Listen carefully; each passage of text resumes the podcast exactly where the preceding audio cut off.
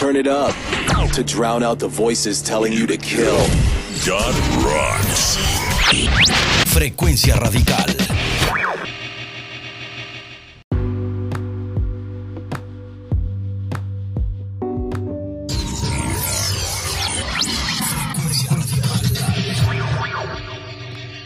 El día de hoy vamos a tocar un tema en el que mucha gente ha sido víctima de las pseudomédicos y de los malos procedimientos para una cirugía estética. Este, aquí traemos unos invitados eh, que el día de hoy nos van a explicar todo, todos los pormenores y todas las, este, pues todo lo que puede sufrir un, un paciente. Y Pues bienvenidos, bienvenidos sean. Muchas gracias por asistir al programa con nosotros muchas y gracias. habernos este, aceptado la invitación. La verdad es que estamos contentos porque creo que ese tema sí es como muy importante, sobre todo para las mujeres, que somos muy, muy No, intensas. y hombres en también, ¿eh? de de nuestro todo tipo. De, todo tipo. Socialmente también es muy importante lo que Sí. vamos a hablar hoy. La gente le. La vanidad suele ser peligrosa. No sin antes recordarles que en dónde estamos. Cervecería Estrago, Cervecería Estrago, vénganse. la casa del botadero, La casa Así del es. botadero. En Avenida Chapultepec e Eso. Hidalgo. Hidalgo. Ok, vamos a presentarlos ahora, por favor, chicos, doctores. Hola, buenas noches. Soy el doctor Alberto Mariscal, eh, residente de cirugía plástica. Yo soy Carlos Israel López, también cirugía plástica y reconstrucción. Y yo soy el doctor Iván Recado, presidente también de cirugía plástica y aquí vamos a estar para aclarar dudas acerca de todos los mitos y realidades que existen sobre las enfermedades hormodelantes, que es el tema principal del día de hoy. Perfecto. Si tienen alguna pregunta en línea, nos la pueden hacer para hacérselas llegar aquí a, a nuestros doctores invitados, ¿ok? Entonces, este... Es- Sí. ¿qué- qué- qué? A ver, a ver. El chicharo ya no funciona. Ya está no funciona el chicharro. Soy Víctor Abundis. Este. Toda la semana aquí nos vemos y pues vamos a iniciar el botadero con nuestros nuevos invitados. Se va a poner bien, se va a poner bien, ¿eh?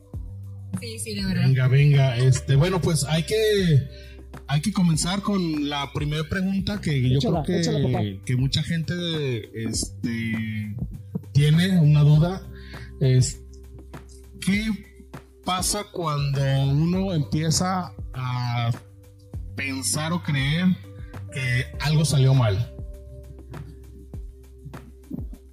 Sí, a quien sea, quien, quien pueda. A ver. Sintomatología, este, no sé, que dices, ay, esto ya no está bien. Exacto. Bueno, yo creo que todo empieza por la inquietud de cualquier tipo de paciente, hombre mujer, que quiera verse mejor. Eh, siempre con la inquietud de querer gastar lo menos posible, pienso yo, en mejorar su, su apariencia física. Y es cuando recaen con este tipo de médicos, pseudomédicos, charlatanes, como se les quiera decir, que van por la vida inyectando sustancias desconocidas, ya que el mismo paciente desconoce qué, qué- qué es lo que se le infiltra, qué es lo que se inyecta. A cierto punto, hasta cierto grado, incluso te llegamos a, a platicar y a preguntar si reconocen esas sustancias, si les muestran algún tipo de envoltura o algo, Desconocen que se les infiltra, solamente dicen que es natural, que es bueno para el cuerpo, que se reabsorbe en algunas ocasiones y es, es el principal, la principal causa, creemos. eh, la ignorancia, que quieran ir a, con cualquier persona que quiera mejorar su apariencia y eh, bueno, también hasta cierto punto los convence, ¿no? También. No, ya voy, no me griten. Bueno, bueno. ¡Me lo estoy pegando! No, creo que, bueno, para mi punto de vista, creo que eso es lo más importante o es lo que más influye en este tipo de pacientes, ¿no? No sé si algún compañero me quiera. Eh, A ver, el buen Beto está muy callado. Para complementar, Sí. bueno, los modelantes es cualquier sustancia que no es biodegradable. O sea, esto se- significa que el cuerpo no la puede degradar y nos va a causar una reacción inflamatoria autoinmune. Y, es- y esto condiciona a la enfermedad por modelantes, que esta es una, una enfermedad tanto local como sistémica, ya que pueden presentar síntomas tanto en el sitio de inyección y puede ocasionar posteriormente eh, síntomas sistémicos como dolores, este, aumento de la temperatura, eh, dolor en las articulaciones. Y todo esto es ocasionado por cosas que, que se inyecta a la gente que no va a agradar el cuerpo. Esas serían las sintomatologías principales que pudieran sentir al rechazo de algún implante o de alguna sustancia que les hayan inyectado las personas o hay este algo más como se dice como más representativo así que digas eh, no sé me siento mal tengo fiebre sí me acabo de operar o algo o que es En que, es un efecto rápido pues Bueno, por ejemplo, tengo un caso de una paciente que es que todo empieza porque tiene un, un amigo, un conocido que, que le dice, oye, yo te puedo hacer tal cosa o mi mamá lo está haciendo. Por ejemplo, el- en este caso en particular, a una paciente le va con la, la mamá de una amiga, le pone unas inyecciones que para aumentar el, el tamaño de sus glúteos y, y que todo iba a, estar, va, a sal- va a salir bien. Eso fue en la tarde, por en la noche empieza a presentar fiebre, dolor y de- eso ya tiene, eso fue hace 14 años y ha estado la paciente desde prácticamente unas horas que empezó a presentar los síntomas a, a llevar una evolución muy larga. Esto posteriormente la señora investigó y, y lo que le inyectó la, la mamá de su amiga fue grasa de carnero, entonces grasa de carnero qué Sí. es eso grasa de un borrego. De un borrego. De un borrego. de carnero lo entendí perdón ese casi no escuchó bien de carnero dijiste o de ternero Bueno, carnero. De eh, carnero, ¿verdad? Un borrego. Un borrego, pues. Ah, ya. ¿Cómo crees? Ajá, Impacta. entonces, este, la gente, son materiales prácticamente que son baratos, de fácil, de fácil acceso, para, y son los que les- los inyectan y estos ocasionan diferentes sintomatologías, pero es muy, es un amplio espectro. Me quedé en shock. o sea, puede ocasionar síntomas como de artritis reumatoide, de lupus. O sea, es una, una enfermedad muy compleja y que puede empezar por una, una inyección. O sea, dice que es algo muy sencillo que te dice un amigo, un familiar incluso. O sea, es algo sencillo, que se, pero no saben la, la El- lo que complejidad con- ajá. O lo que te lo que no sé, lo que te conlleva y lo que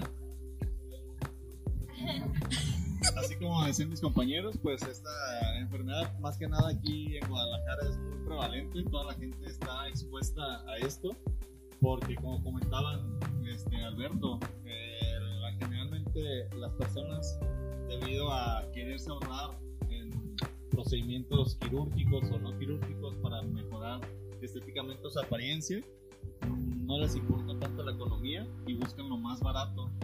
Este, tenemos un caso hace unos años, eh, muy famoso, el caso de la Matabellas. así es. Incluso había personas que hasta por 50 pesos eh, se aplicaban inyecciones y eran inyecciones muy frecuentemente que cada semana se aplicaban estas sustancias que ella llegó a aplicar incluso aceite. de Aceite, carro. escuché eso. Este, como mencionaba Alberto, pues aceite de, terne- de carnero, aceite vegetal, aceite animal, parafinas también se llegan a, a aplicar. Incluso como esta persona que era, se hacía pasar por una cirujana plástico y aplicaba aceite de carro. Entonces aplicaba tanto en las mamas, en glúteos, en la cara. Incluso ella se aplicaba a sí misma la misma sustancia y pues fueron eh, cerca de 200, 300 personas que Sí, sufrieron Fue pues, muy fuerte eso. ser víctima de ella pues y, y terminaron graves en el hospital y ahí con su apariencia física pues deformada porque tuvieron que ser amputadas o mutiladas para poder resecar todas esas sustancias que se, que se administraron y relativamente eliminar las sustancias que se administran en el cuerpo. Pues yo creo que principalmente este, la desinformación también, ¿no? Porque pues de repente no preguntas ni qué te están metiendo, nada más te, te dicen algún nombre ahí como pomposo acá y de, "Ay, te voy a poner silicio o algo así. Y, y te, están, y- y te están metiendo... ¿Qué se te ocurrió? Se me ocurrió ahorita. Y de repente ya te están metiendo acá aceites Sí, bueno, de de menos que te lo pongan sintético. ¿no? ¿Cómo identificar? Yo quiero saber, por ejemplo, si yo voy con alguien y me dice, no, ¿sabes qué? Yo fui y la verdad todo muy bien, porque es muy, el cuerpo es muy extraño, ustedes lo saben, y hay quienes aceptan cosas como también igual, ¿no? Y hay quienes no. Pero yo quiero saber si yo llego con alguien, oye, que me recomendaron esto, ¿cómo identificarlo? No se puede a veces identificar a, sim- a simple vista Claro la, que sí. la grasa, ¿sí? A O ver. sea, Ujú. Mira, primero que nada, una vez que tú decides hacer una. hacerte un procedimiento de estos, bueno, es un proceso, bueno, las personas que están capacitadas para realizar este tipo de procedimientos son personas que han estado estudiando por largos periodos de tiempo. No es algo sencillo, incluso un relleno de nariz puede, o sea. Sí, para diferentes tipos de rellenos. Es, los que utilizamos nosotros son de ácido hialurónico, principalmente, que son sustancias biodegradables y el cuerpo lo reabsorbe. O se pueden utilizar injertos grasos autólogos, o sea, es que de uno mismo. Entonces, para empezar, pues tienes que ir con un cirujano plástico que sea certificado, alguien que esté preparado para hacer un tipo de estos procedimientos. Y número dos, que te puede dar como advertencia. Bueno, los ácidos hialurónicos que utilizamos son este, mu- unas sustancias muy especializadas con, con distintas densidades que tienen un precios más elevados. Entonces, de entrada, si alguien te ofrece eh, una inyección para aumentar un volumen por, por 100 pesos o 50, 200, pues tienes que sospechar de que no es una sustancia pues, que like, de buena calidad. Entonces ya te da, este, debes sospechar ahí. Y pues también si de de quién te lo recomiende y aunque te digan y a simple vista Las instalaciones, las ¿no? instalaciones la por ejemplo las jeringas o sea, prácticamente las, las- el producto que vamos a aplicar se los mostramos tiene la presentación es muy diferente a que se sacan una jeringa prácticamente así de una maleta ya cargada y eh, si van con una persona preparada se va- van a saber este prácticamente a más que nada, este, generalmente como mencionábamos, las clínicas donde se, pseudoclínicas donde se administran ese tipo de sustancias, pues que no son legales o que se consideran como prohibidas, son lugares o consultorios que simplemente no están anunciados, Una casa. publicidad en la calle, son casas que están condicionadas a utilizarse como pseudohospitales y donde llegan a hacer procedimientos incluso más invasivos que la simple administración o inyección de alguna sustancia.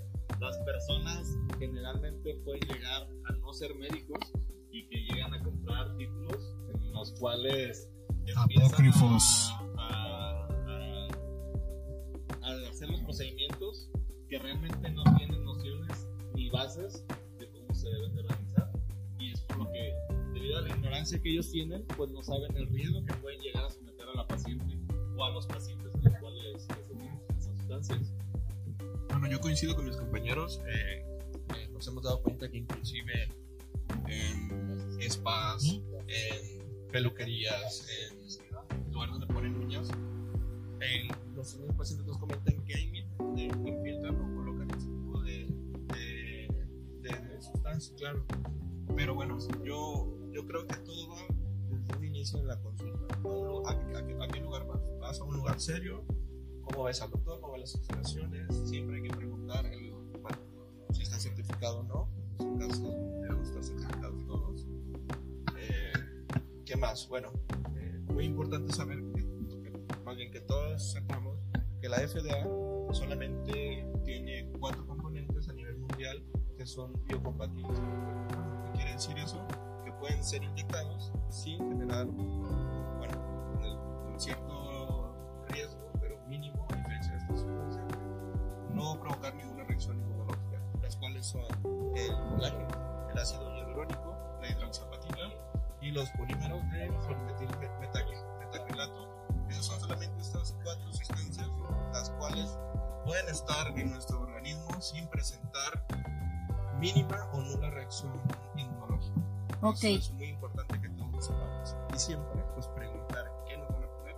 Y bueno, ahorita si es que nos están sintonizando, si no son ninguna de estas cuatro sustancias, de preferencia, no dejarse llevar, no confiar en ese médico o en esa persona Ok, entonces anoten bien cuatro sustancias que son permitibles como para inyectar, ¿verdad? Me dijiste, dijiste ¿verdad? Que son Aprobadas por la- aprobadas por la FDA, que es el, col- ¿el qué? Colágeno, El colágeno, el ácido hialurónico, ácido hialurónico, la hidroxiapatita, hidroxi, hidroxiapatita. Por eso no llegué a cuarto semestre de químico. y polímeros de polimetil betacrilato, Y polímeros de PMMA. PNNA. Sí, ¿verdad? Lo dije bien.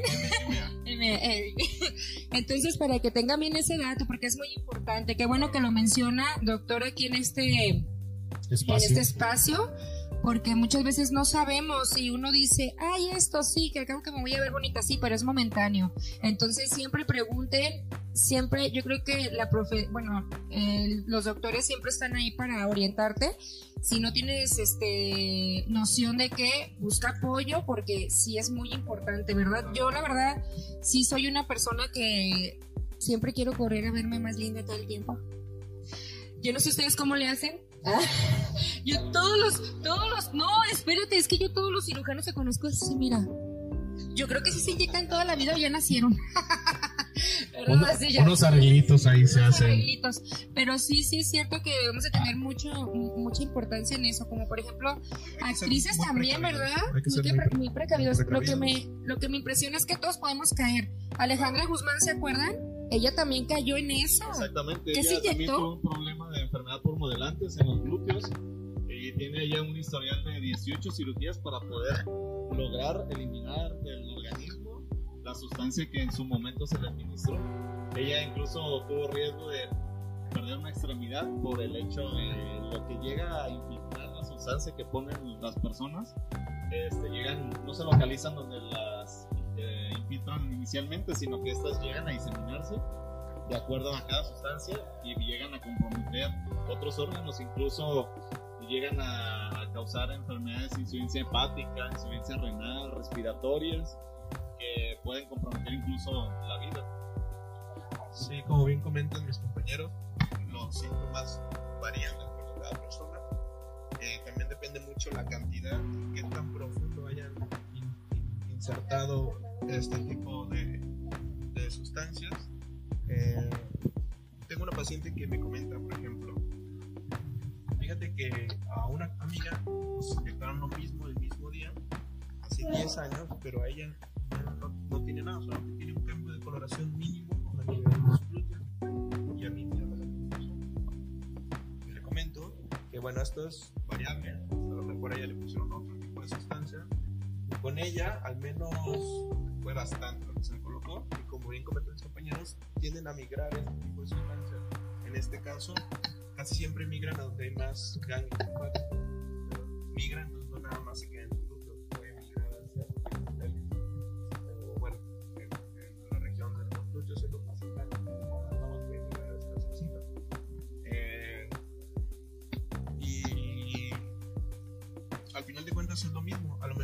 está presentando antes y con su compañera y con su perdón y con su y con su compañera este, es cuestión de tiempo. Yo le recomendé que asistiera con nosotros a una valoración médica para aclarar sus dudas, valorar, porque muchas veces con el, con el simple tacto podemos valorar qué tan profundo está la sustancia, aunque realmente es subjetivo, necesitamos otro tipo de estudios, ¿verdad? Para, para corroborar, para ver- verificar exactamente en qué nivel está este tipo de sustancia y qué procedimientos quirúrgicos podemos ofrecerle para mejorarle este, su calidad de vida, porque ese tipo de patologías, lejos de ser algo sencillo o que nada más es retirarlo ya, eh, es, es muy distinto, ¿verdad? Eh, va desde, como bien comentó mi compañero, desde imputaciones o hasta quedar prácticamente deforme y ya no estar preocupados por la estética, sino por la vida de la paciente. ¿Qué es lo peor que pueda pasar? O sea, lo peor así ya de que dices, ya no tienes solución, a mí vas a perder una extremidad de lo peor o... La o sea, muerte, pierdes ¿no? la extremidad, Pues- yo digo que a lo mejor es lo mejor. Pues hay, Porque hay cortas, grados, ¿no? hay grados de Cortas. presentación de la Ok. enfermedad, desde pacientes que pueden llegar a presentar los síntomas al año de haberse administrado la sustancia, hasta incluso 10 años después, pueden presentar desde cambios leves de la coloración o la textura de la piel hasta ya una formación, no sé, de granulomas, que estos pueden llegar a ulcerar la piel, necrosarla y hasta el hecho de amputar los dos pechos por el hecho de que todo el tejido se, se necrosa, la glándula, los, los- el tejido linfático y en esos procedimientos pues ya es necesario hacer reconstrucciones ya más avanzadas con, con colgajos como tal. O sea, quitar, quitar tejido de un lado para ponerlo en el lugar donde se necrosó. Y para complementar, o sea, que no es nada más el, o sea, y localmente. Eh, aparte, las personas, estas personas, lo general son mujeres, tienen este estado, un estado general, pues malo. Van a tener dolores, eh, fiebres, eh, dolores articulares y prácticamente su, calidad de vida disminuye mucho. Y no solamente por, por ejemplo, que presentar una úlcera en, en el muslo o aparte aumenta el riesgo de, de infecciones, tienen que estar eh, constantemente con esquemas de antibióticos que también pues, le, le van a ocasionar este, efectos gastrointestinales. Entonces, son muchas muchas sintomatologías que se presentan con ese tipo de, de- de sustancias. Este, para una, para una cirugía estética eh, hay un rango de edades, este, porque bueno, a lo que yo sé, hay, hay gente, no, es que hay gente que en Colombia a los 14 se están operando. Yo, he- sabido de casos porque tengo conocidos en Colombia y me han dicho que chavitas de 14 ya se están operando. Y a lo que yo sé, creo que es el lugar, el país donde más cirugías se hacen eh, que en cualquier otro lado. No sé ustedes que sepan algo de eso. Bueno, antes de tocar ese tema, me gustaría retomar eh, lo que estábamos platicando anteriormente de los síntomas.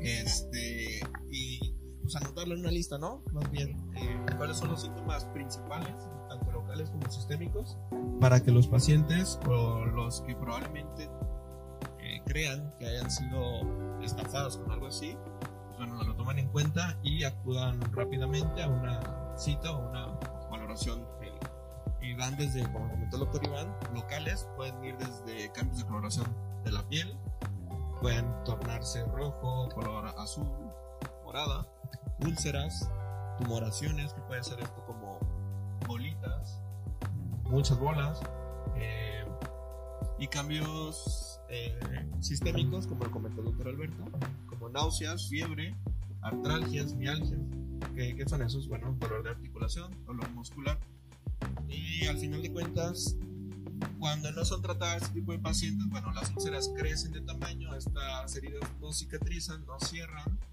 se les conoce como úlceras estériles hasta cierto punto, porque no es una bacteria como tal lo que se la está ocasionando, sino es esta sustancia. Y pueden condicionar a que pacientes evolucionen a una enfermedad sistémica como artritis, como eh, que es un tipo de patología inmunológica. Puede ser también, bueno, ¿Afecta los riñones Como también? los más comunes. Así Son las llega a afectar riñones y eso.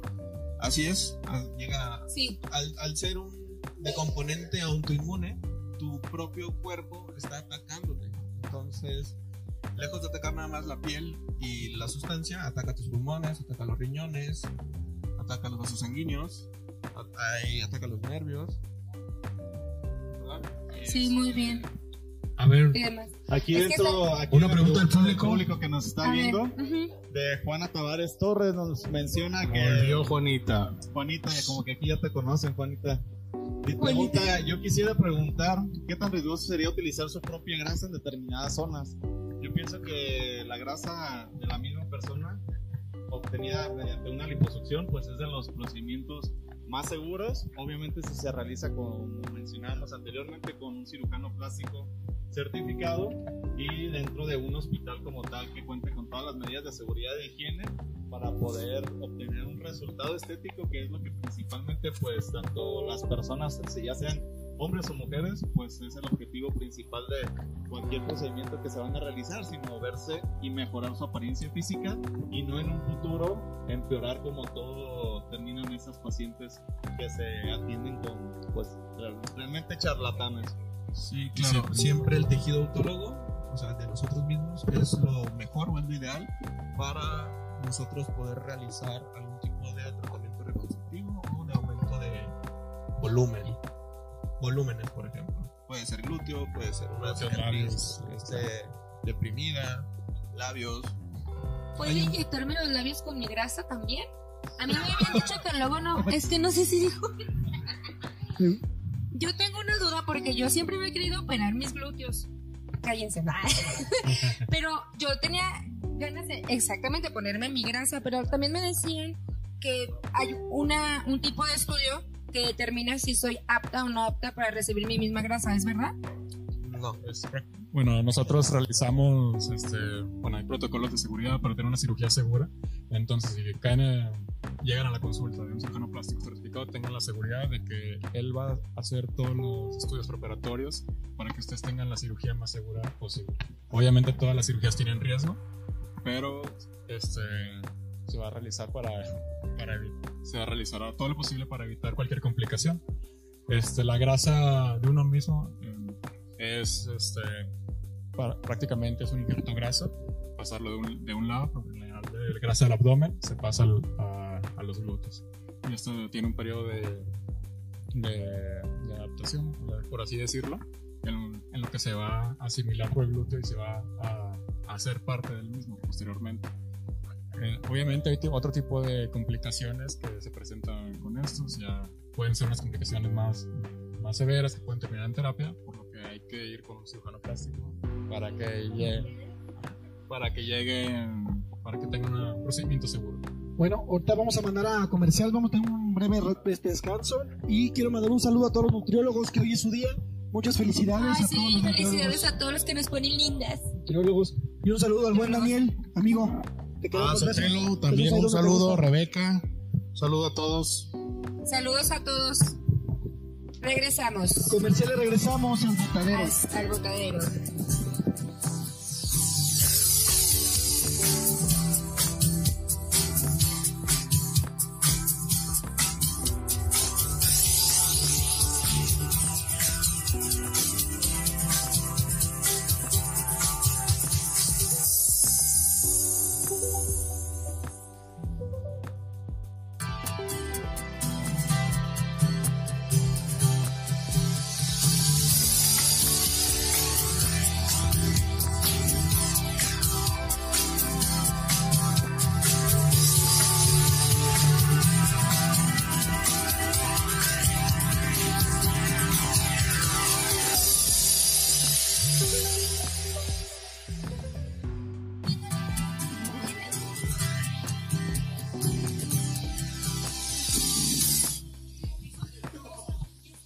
Tal? Pues volvemos a la transmisión. Ya saben, mi nombre es Adrián Asensio y este, vamos a leer un poco de los comentarios que nos están poniendo en vivo.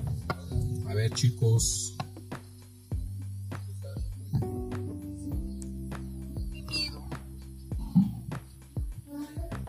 Mayolis Torres, mal sonido, ya, ya lo arreglamos. Víctor Abundis, víctimas de la vanidad. Con B, vanidad, una disculpa. El autocorrector de la computadora, así se escribió. Saludos, Daniel Oliva. Saludos, Daniel Oliva. Saludos a Jonathan López de Limpieza e Higiene de la Torre de Especialidades. Saludos, Jonathan. Víctor. Daniel Ortiz, saludos, perro. Vanidad o vanidad, mi cirujano, lo amo. Mario Ochoa. No se escucha el doctor, ya, ya lo arreglamos ese asunto también. Ya no vuelvo para allá. Eh, nutriol- manden saludos a los nutriólogos, ya los mandaron. Yo quisiera preguntar. Ya, ya lo dijeron. Saludos Adrián, saludos Juanita, nuestra fan número uno. Y pues chicos, más que nada, este, este tema lo armamos porque la semana pasada tuvimos, yo tuve una paciente de víctimas de los pseudomédicos, que yo platicando con los médicos invitados, pues llegamos al punto de decir que sería buen tema tratarlo porque mucha gente por ahorrar, ahorrarse dinero o por ahorrarse, por ahorrarse pesos para, para lucir bien, pues va con este tipo de, de gente que pues les descompone la vida. Y pues el día de hoy les tenemos una gran sorpresa. El día de hoy viene nuestro padrino aquí a unirse a la entrevista, el doctor Tremens, El padrino. Para debatir padrino. preguntas y respuestas junto con los especialistas. Vamos para allá, continuamos. Hola, hola. Pues bienvenido, padrino. ¿Cómo está? ¿Cómo está el día de hoy? Bienvenido. Muy bien, Mucho gracias. gusto, la verdad, de, de tenerlo aquí con nosotros. Gracias por No a visitarnos. ustedes por invitarme.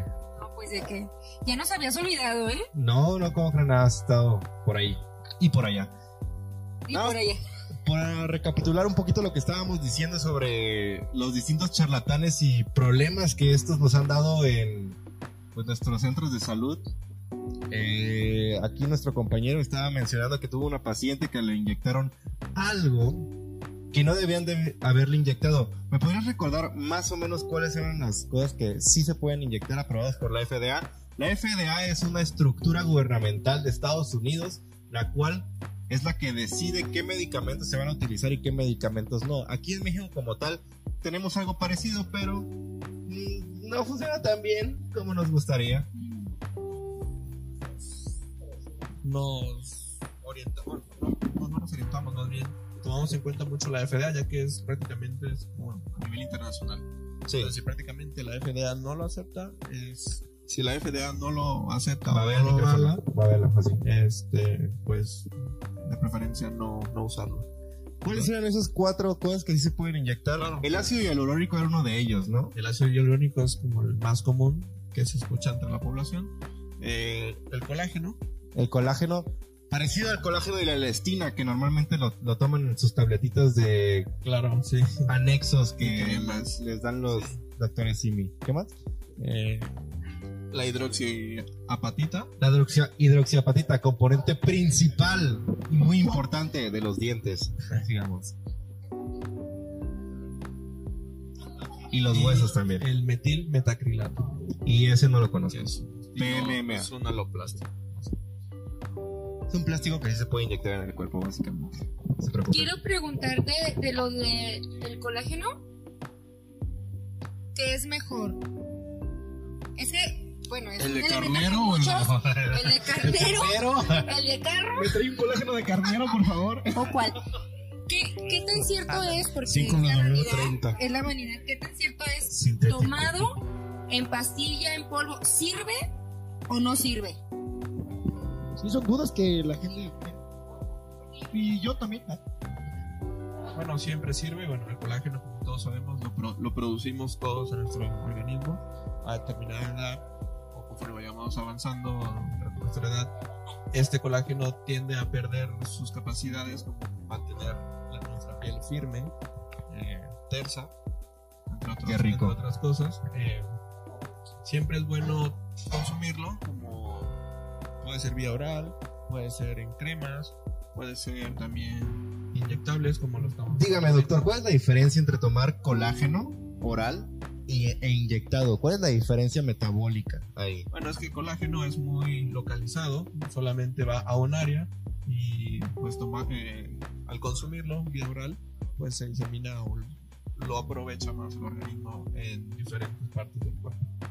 Siento que el doctor quiere decir algo. ¿Sí siente bien, Trames? Todo, ¿Sí siente bien? bien, todo bien. Pues más que nada lo- a lo que tú, tu pregunta va enfocada es que si vamos a tener el mismo resultado si lo tomamos o si lo administramos o si lo. Más que nada, el tomarlo es para generar colágeno para todos los tejidos en el cuerpo como tal y el inyectado es para corregir o aumentar algunas áreas en específico que el paciente quiere, como los, las- los glúteos, las mamas, que quieran ponerse más pómulos los pacientes, más mentón, más labios. Eso es va enfocado a los inyectables, que el colágeno va inyectado, que no vamos a tener resultado que si el paciente lo toma le van a aumentar los labios, pues no. Hoy, hoy. Dentro, dentro de lo que acaba de mencionar de que ir a zonas específicas, en cuanto al colágeno inyectado, por ejemplo, en las nalgas, es para hacerlas crecer, ¿no? Me imagino, para que Exacto. sean más grandes. En la lipoescultura, en el momento en el que ustedes sacan la grasa y la vuelven a introducir en las nalgas de las pacientes o de los pacientes, es un proceso parecido, ¿no? O sea, en, en un lado estás inyectando colágeno y en el otro estás inyectando algo que estaba dentro del cuerpo. de. Exactamente, y dentro de que existe algún rechazo como tal a la grasa, no es no existe el riesgo como tal. Porque es un trasplante alogénico Exactamente, técnicamente. pero sí tenemos un riesgo de infección que se pueda presentar en los glúteos. Obviamente, como mencionaba el doctor Alberto, se toman las medidas necesarias antes de la cirugía para disminuir todos esos riesgos para que la paciente pues no tenga alguna complicación como tal. No se van a eliminar por completo los riesgos ante de una cirugía como tal, pero pues sí vamos enfocados a que el paciente tenga los menos riesgos posibles. También estaban hablando un poco sobre signos y síntomas en caso de que hubiera algún inconveniente durante la cirugía, posterior a esta más bien. Y decían que había cambios de coloración, dolor, eh, tum- tumefacción, ese, ese tipo de cosas. Mm, ¿Cuándo podemos decir que el dolor es normal en cuanto al posterior de la cirugía y cuándo podemos decir que ya es un dolor patológico? En este tipo de enfermedades. No, por habla- hablando, por ejemplo, de un Hablando de- trasplante de mamas, de una lipoescultura, de... El dolor es subjetivo, puede ir desde 15 días, 21 días, no un mes máximo. Es- a, lo- a este tipo de dolores me voy a referir a que son dolores musculares, lejos del área de la lesión o lejos del área de donde se trabajó. Muy bien, son dolores articulares que pueden ir desde las rodillas, codos, dedos, eh, o dolor muscular como en la espalda. No, eso es lo patológico. No tiene nada que ver, por ejemplo, que yo te infiltre grasita en, en tus glúteos y que te duelan los codos, por ejemplo, que presentes fiebre, que tengas eh, náuseas, vómitos. Es, es muy diferente. Tiene algo que Muy decir, diferente. doctor. Ahora, otra cosa bien importante Ah, es que ok. estamos hablando de que el colágeno y que no sé qué, pero muy difícilmente un cirujano plástico va a usar colágeno para aumentar el tamaño de tus glúteos. O sea, volúmenes muy altos, la, la realidad es que siempre usamos la grasita del mismo paciente. ¿Verdad? Y al momento de utilizar implantes, eh, ¿dónde es que normalmente se utilizan? ¿Solo en mamas o hay algún otro lugar donde utilicen implante- Hay implantes? implantes para todo tipo de... de- Y ustedes, por ejemplo, ¿cuáles son fuera de mamas que hayan utilizado? Bueno, están los implantes de mama, están en primer lugar. Lo, están los de glúteo, están los de pómulo. Y quedan bonitos los implantes de glúteo porque yo he visto algunos que hijos de su pinche. Es bien importante valorar la paciente. Bien colocados, obviamente quedan bien. Este, implantes de mentón, No soy fan, no soy fan de pómulos, de pantorrilla. De las mamas sí soy fan. Ah, sí, no sé. Eso sí, güey. Ahora, eso de los implantes de glúteo son pacientes muy selectas. Por ejemplo, el más común son pacientes delgadísimas que no hay de dónde extraerle tejido graso, en el que ellas a fuerzas tienen un aumento de, de glúteos que no es suficiente con la grasa que vamos a obtener de su abdomen. Entonces, en ese tipo de casos, por ejemplo, es uno en específico que usamos implantes glúteos. Están implantes de pantorrilla, bueno, de, de todos lados. Exactamente, y como mencionaban inicialmente, este, cada paciente debe de tener su, su valoración previa para poder ofrecer un procedimiento adecuado para ese paciente. El paciente en algunas ocasiones llega con alguna idea de realizarse tal procedimiento o llega y te literalmente te llega en el celular con una foto y te dice quiero quedar así. Entonces tenemos que hablar directamente con el paciente y saber la expectativa que tiene de acuerdo a lo que el paciente quiere realizarse, lo que le podemos ofrecer y lo que podemos lograr en ella, sin engañarla y que el paciente tenga una imagen visual de ella como resultado final que realmente no vamos a poder lograr, hagamos lo que hagamos. Y dentro de esa valoración, ¿existe algún tipo de valoración psicológica o psiquiátrica en el caso de una, por ejemplo, dismorfia? Sí, exactamente. De hecho, es, es, es un- una contraindicación principal para no operar a un paciente, que el paciente tenga trastornos psicológicos, eh, porque va a ser un paciente problema que al final de cuentas hagamos los procedimientos que el paciente eh, elija, el paciente va a tener un resultado no, con, no convencido totalmente y va a ser problemático a final de cuentas. Entonces esa es una principal contraindicación para no realizar un procedimiento quirúrgico en esos pacientes. ¿Qué tan cierto es que los otorrinos son los más apropiados para poder hacer una ri- rinoplastía en comparación con los cirujanos plásticos? Los cirujanos plásticos, que al igual que los otorrinos, estamos capacitados para realizar tanto el procedimiento estético como funcional. Entonces, es realmente un mito que sean los adecuados. Que decir que uno sea mejor que el otro. Exactamente, Yo- yo estamos les- igualmente capacitados. Yo para les quiero decir algo. A mí me hicieron una.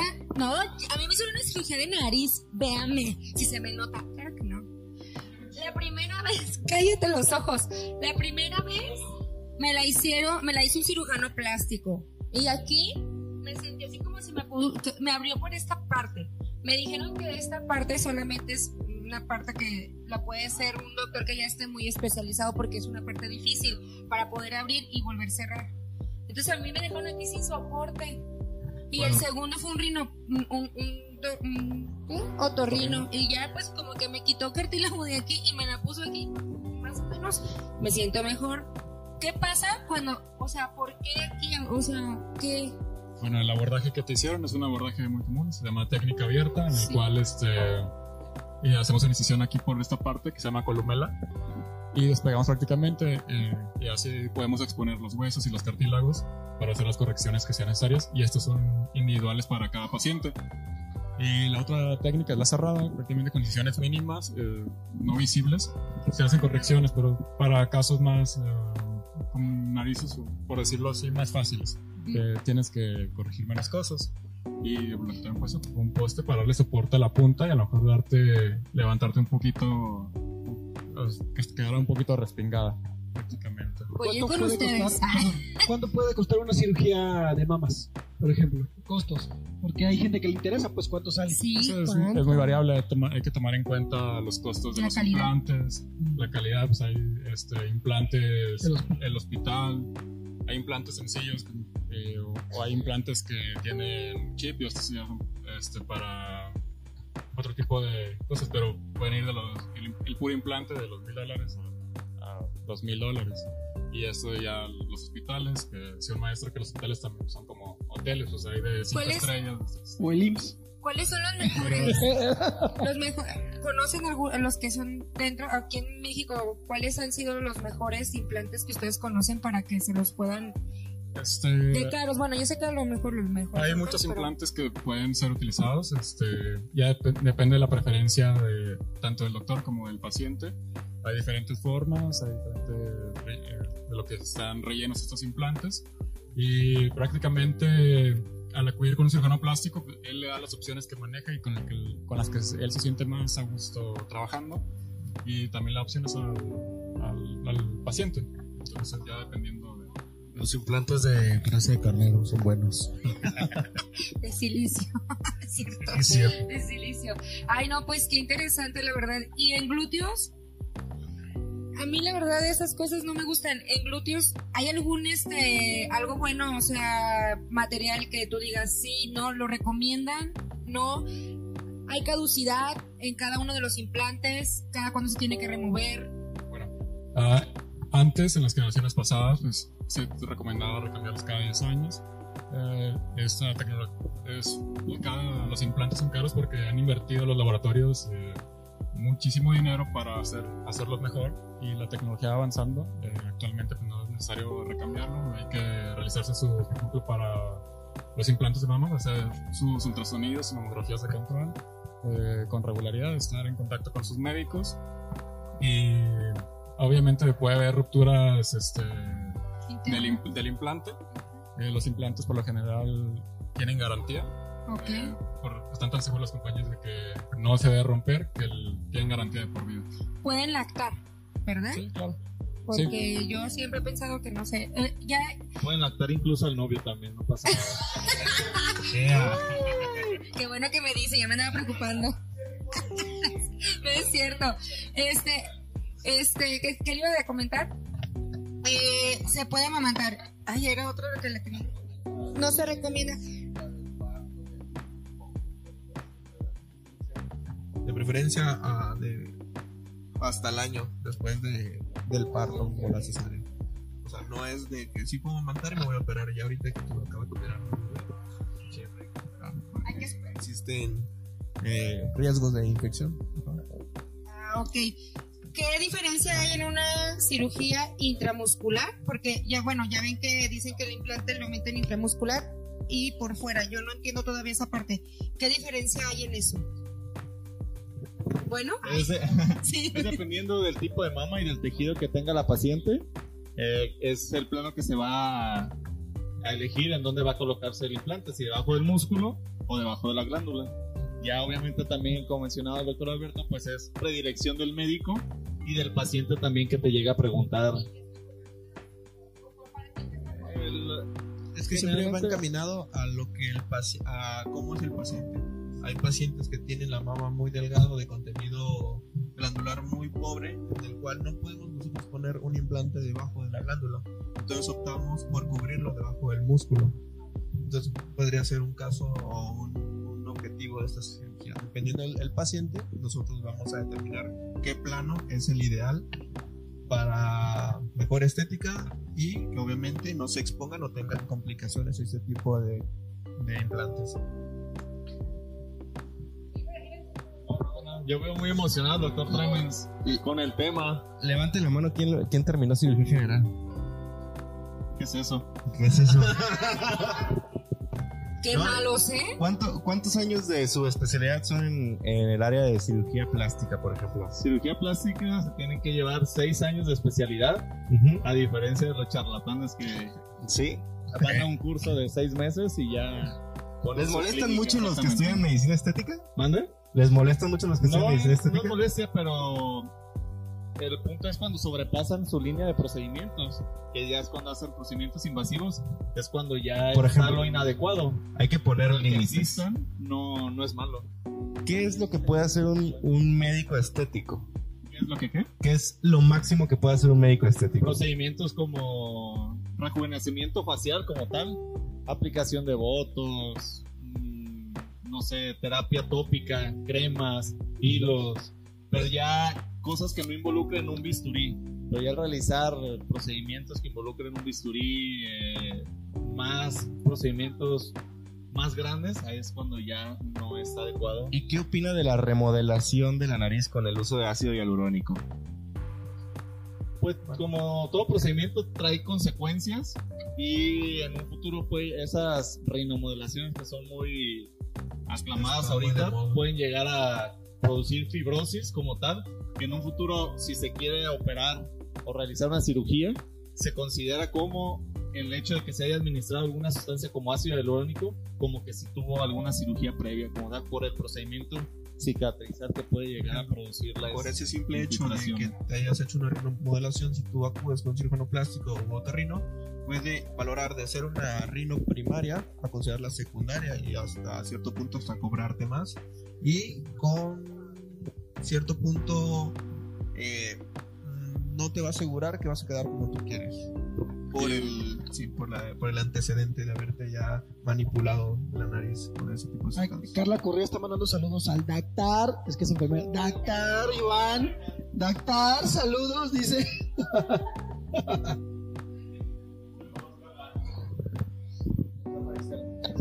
Sí, este, y aparte que pues, también es un procedimiento relativamente sencillo. Si alguien no está familiarizado con la anatomía de la nariz, puede introducir el relleno por una arteria a la nariz y esta, se- las- todas las arterias de la cara están conectadas, entonces puede llegar a la, a la arteria de la retina y te ocasiona ceguera. Entonces es una de las complicaciones más severas y, o sea, tienes en nos- por nuestra parte nuestro, de nuestro entrenamiento es estar este, familiarizado con eh, estas estructuras anatómicas, en qué planos es seguro, cómo realizarlo y bueno, estar conscientes de que todo procedimiento lleva un riesgo, entonces con cuidado con quien vaya y pues no es algo tan sencillo. Ya me convencieron. Ah. Voy a licitar mi cirugía con ustedes. Claro que sí, te vamos a esperar. Sí, ahí. Laminado y pintura. Voy por Por laminado y pintura. Tengo miedo. el Eh, próximo, Marisol, ¿qué te pasó? Pues el no próximo sé. programa ya van a ver a, a otra Marisol, aquí la van a ver diferente. Hasta rubia. Hasta rubia. Ay, gracias.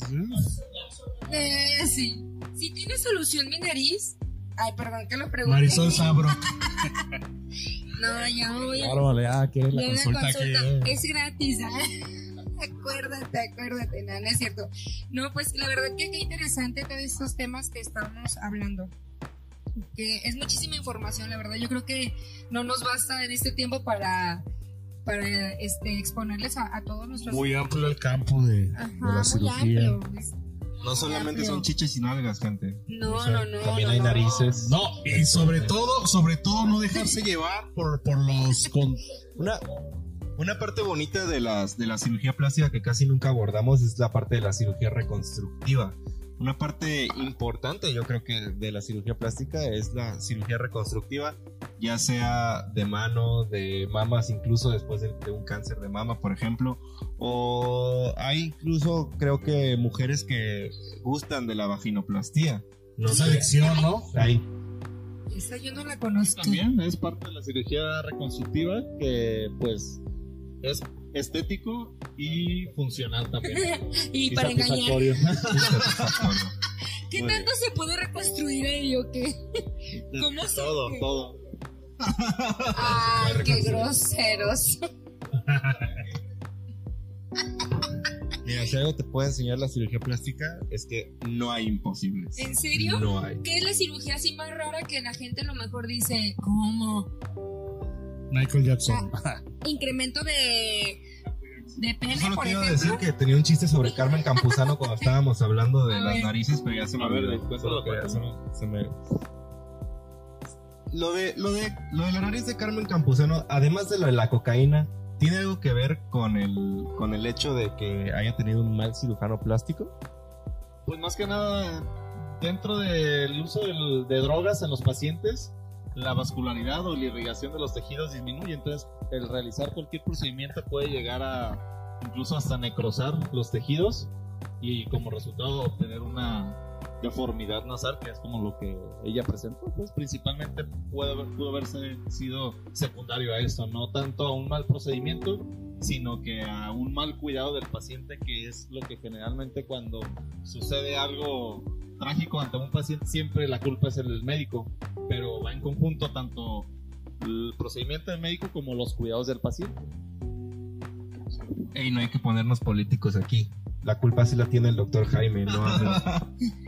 Bueno, desconozco el caso, pero sí la cocaína este, propicia la vasoconstricción, eso, que la sangre llegue menos. Esto, al llegar menos aporte de oxígeno, sufren los tejidos y, por lo general los pacientes que consumen cocaína también presentan degeneración del septum, aunque tengan cirugía o no tengan cirugía. Ok. De hecho, también una, una de las recomendaciones para la cirugía es que dejen de fumar. Eso también este, afecta la circulación de, De la sangre. Así ¿El es. septum qué dijo? ¿Qué es eso? Bueno, es ¿Qué el esto? septum, es el- Es que los que no somos médicos perdón, somos un es- poco es que coloquiales. el no tabique. el El tabique. tabique. Ok, y entonces va desgastando. Me imagino que lo va como calcomiendo. Sí, Y se es va tiene hasta que se comunican los- agarrar. Ah, ok, ya. Yo creo que aquí tocamos otro tema importante en cuanto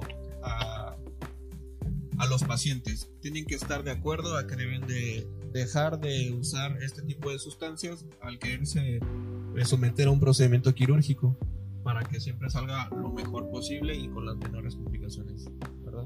Y la culpa no lo tenga el médico Iván, este, el doctor Israel y el doctor Mariscal. Ni el doctor No, al rato van a estar afuera del consultorio. Y la culpa no era mía. Dos. Sí. Bueno, pues, ¿en dónde los pueden encontrar? Eh, sabemos que ahorita están en, en el Hospital de Especialidades. ¿En dónde más lo podemos encontrar a ustedes? Cuéntenos a dónde van, qué, qué van a hacer. ¿Cómo acuden a eh, ustedes? ¿Cómo acuden? Pues- Teléfono, algo, algún... A ver, empezamos con El doctor Beto. Iván. Bueno, pues nos pueden, nos pueden buscar en nuestras redes sociales, Iván Mercado Ochoa, y ahí nos pueden localizar y si tienen dudas o lo que sea, estamos a sus órdenes para que no sean víctimas de, de los charlatanes. Así es. Sí, yo creo que los teléfonos ahorita se los vamos a, a proporcionar a ustedes para que lo pongan, no sé si se pueda o no. Eh, y por las redes sociales, Israel LB90. Eh, pues nada más. Doctor Mariscal, ¿en dónde lo podemos encontrar? Mi nombre es Alberto Recio Mariscal. Este, ahorita estamos en el Hospital de Especialidades. De todos modos, ahorita les proporciono los datos aquí con, con la gente del staff y se los haremos llegar. pues muchísimas gracias. La verdad que qué buena información nos trajeron. Y Gracias. por- falta, ¿eh? Falta más, Falta. más información. Falta. Yo creo que mucha gente se quedó con muchas preguntas pendientes. Este, y hay que recalcarles mucho que, que este, el tema de los charlatanes, que no se dejen eh, confiar por el amigo, la amiga, el tío, doña Chona, que te hace el, el- la cirugía. Este, y, ma- y más que nada, pues el, el lugar, ¿no? Llegas a un depa o algo acá medio turbio. Y, y haz de cuenta el quirófano, el quirófano nos divide la sala por una lona al quirófano. Entonces está muy Yo, yo loco. quiero y- decir algo para las mujeres porque para, para los hombres también que se dedican a eso, por favor tengan mucho cuidado, ámense, quiérense como son, pero sí, respétense mucho, pero sobre todo si algún procedimiento quieren hacerse, no olviden acudir con un Acudan con especialista, por favor. Sí. Y no dejen de Para que vernos nos porque próximamente van a ver a, a otra Marisol. Vámonos. ya me vi. Ya Mari me vi. Jackson. Mari Jackson. Yo, que, yo creo que todo esto se resume en no, no se inyecten chingaderas y por favor acudan con un especialista antes de tomar cualquier decisión y sobre todo si es, como ya dijo mi compañero aquí, si es de, de mala, si se ve mal el lugar de entrada, pues ya, ya, ya tienes una señal. Pisteando, pisteando. Por favor. Si ves las Y, y- y la Marisol con los, con los guantes de lavar los trastes acá. El Efraín y yo recibí Marisol de, de recepcionista. No entren a ese lugar. No entren. Y bueno, damas y caballeros, ya saben dónde encontrarme. Y a los, eh, a los cirujanos aquí presentes les hago una abierta invitación a que algún día vayan a, a- ahora a mi canal. Me estoy autopromocionando. Un plug. Chapulineándonos. Lo siento. El, el Nino. El Me Nino. los voy a robar un ratito después. Nada más para hacerles una invitación por si algún día gustan ir a mi canal de YouTube para hablar un poquito sobre eso. ¿Sale? Sí. Bueno, Pues eso- muchas gracias. Esto fue todo por hoy. Saludos a toda la torre de especialidades. Saludos a todos los que nos vieron. Proceso electoral limpio. Sí, por favor. Tenía que decirlo. Los que, los que Ay, ya, lo estaba esperando toda la noche Uy, por decirlo. un chibuche aquí, güey. Sácala, sácala, sácala. Ah, a ver. No, no, voy- no voy a decir planillas. No voy a decir planillas. No, no, no, no. Ya, no, no, no. Ah, ah, Ya ah, saben ah. Cuál somos. Y aquí hay gente que los va a representar bien. Así es. Eh, Bueno, también pues, sería un buen tema de para próximamente tener ahí una planilla o dos, a ver qué. Y unos guantes de box. Podríamos armar, armar un buen debate eh, con unas preguntas bien incómodas. Ay, no, no, no, no, no, ¿para qué confrontarlos? Que lleguen a estacionamiento un debate, limpios. ¿por qué no? No, yo escuché por ahí que no era muy prudente, pero ustedes hagan lo que quieran en su Yo programa. podría ser un buen mediador, no se preocupen. Suena bien. Uy, uy, uy. Walter, Bueno, es pues- tóxico. Nos vemos, hasta luego. No olviden, Gracias. Adiós, doctores. próximo lunes es puente. Bye. Vamos a venir. Adiós.